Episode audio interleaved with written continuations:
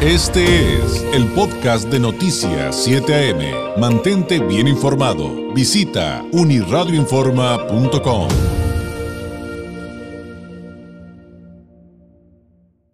Me da mucho gusto tener la oportunidad de platicar con la senadora Olga Sánchez Cordero, presidenta de la Comisión de Justicia en la Cámara Alta. Usted estoy seguro que lo ubica perfectamente, exsecretaria de Gobernación, ministra de la Suprema Corte en retiro. Senadora, muy buenos días. Muy buenos días, David. Muchas gracias por la oportunidad de dirigirme a ti y a tu auditorio. Muchas gracias.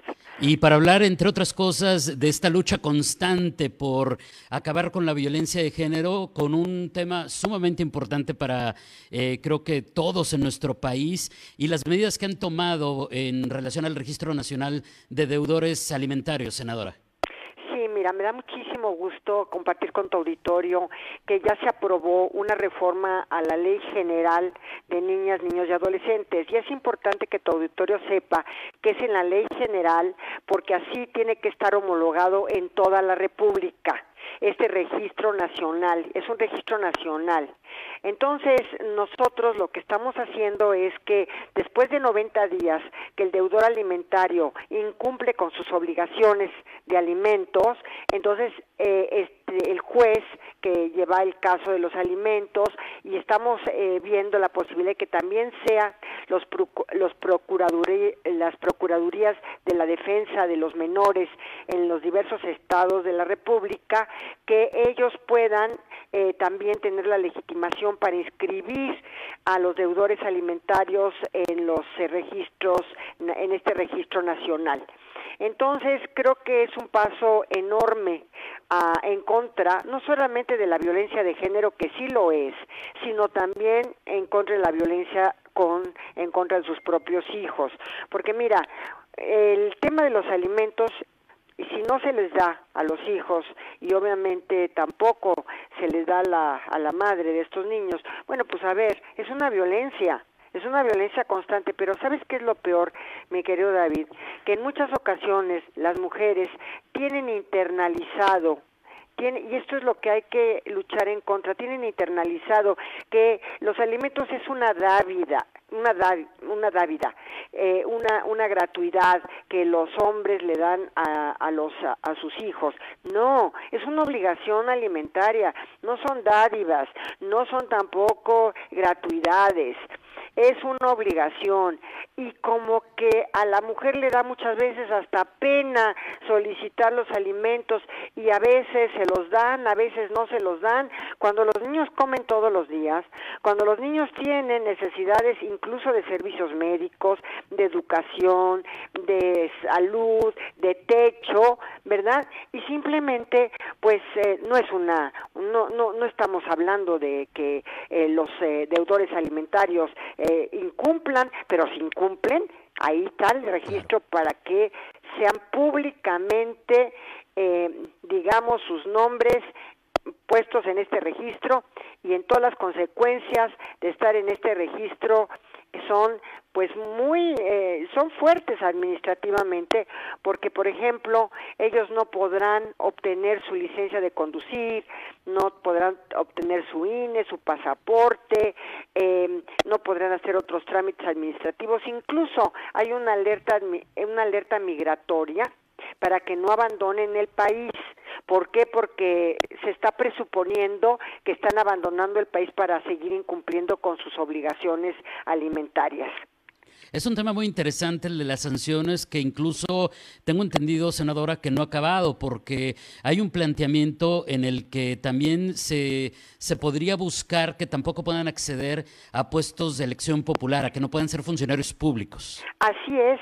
Fíjate qué, qué interesante lo que estás diciendo y que se me había a mí olvidado comentarlo con tu auditorio. Efectivamente, no pueden eh, acceder a puestos de elección popular, pero tampoco pueden acceder a jueces y magistrados.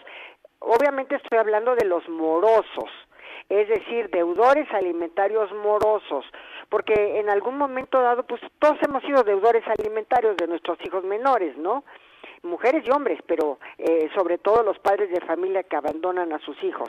Pero no pueden ser tampoco ni siquiera juzgadores, no pueden ser, eh, digamos, no pueden ni siquiera acceder a estar en puestos de elección popular. Y esto también es interesante que lo, que lo menciones. ¿Qué hay del proceso legislativo, senadora? Porque no sé si lo entendí bien, pero ahora tendrán que trabajar los congresos locales con esto o, o, qué es lo que sigue? No, porque es una ley general. Ah, muy bien. El registro, eh, sí, eso es lo que te digo, está homologado en toda la República.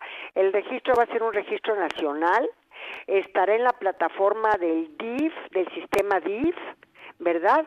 Y este tendrán que sacar las constancias eh, correspondientes cuando eh, eh, hagan estos trámites o sean digamos, electos popularmente o quieran acceder a ser electos popularmente o, acceder a, los, a las posiciones de jueces y magistrados. Y una vez que salgan de su deuda, que comiencen a cumplir una vez con estas obligaciones, ¿habrá un proceso para que regresen a la normalidad de estos derechos? Simplemente pues eh, ellos salen del registro nacional y entonces pues ellos podrán tener también la oportunidad de tramitar sus pasaportes, su INE, sus licencias de conducir. ¿Hay un plazo? ¿Hay algún plazo de a partir de que empiecen a cumplir? Mm, no, no, no es de inmediato. Si ah, ellos si ellos cumplen y este y salen del registro no hay ningún problema, ningún problema. Pero sí es importante saber que 90 días que ellos incumplan se van al registro. O sea que ni siquiera van a poder, por ejemplo, si tienen una propiedad, ni siquiera van a poder venderla, porque todo esto es, es para presionarlos a que vayan y cumplan con lo que deben primero, que son sus hijos. Pues son sus hijos. O sea, estamos hablando de una población sumamente vulnerable, los menores de edad, los niños, niñas y adolescentes. Y efectivamente, los notarios también estarán obligados a que si hay, si están en el registro de nacional de deudores morosos alimentarios, tampoco podrán este comprar, digo más bien vender la escritura de compraventa por una razón, porque pues están deshaciendo de los bienes también para no tener garantías e incumplir. Digo, de verdad yo no entiendo, porque en mi cabeza no cabe, mi querido David, cómo es posible que estas personas dejen a sus hijos sin alimentos. No, no lo puedo entender. Pero más allá de esto, quiero decirte también que se amplió el concepto de alimentos y se amplió, se amplió el concepto de alimentos a no solamente alimentos en sí mismos, sino también, obviamente, techo, eh, servicios médicos, que no estaba contemplado, este, también, eh, digamos, eh, consultas médicas, salud, educación, todo esto que ahora lo contempla el espectro, digamos, general de alimentos. O sea, un, concepto amplio de las necesidades de los menores. Pues son todas las necesidades que ellos tienen. Y la verdad de las cosas, eh, fíjate, hay deudores alimentarios que hasta renuncian a sus trabajos o que ocultan sus ingresos o que no dan lo que deben de dar. De verdad, es un problema y muchas mujeres sufren y es parte de la violencia también contra ellas, desde luego.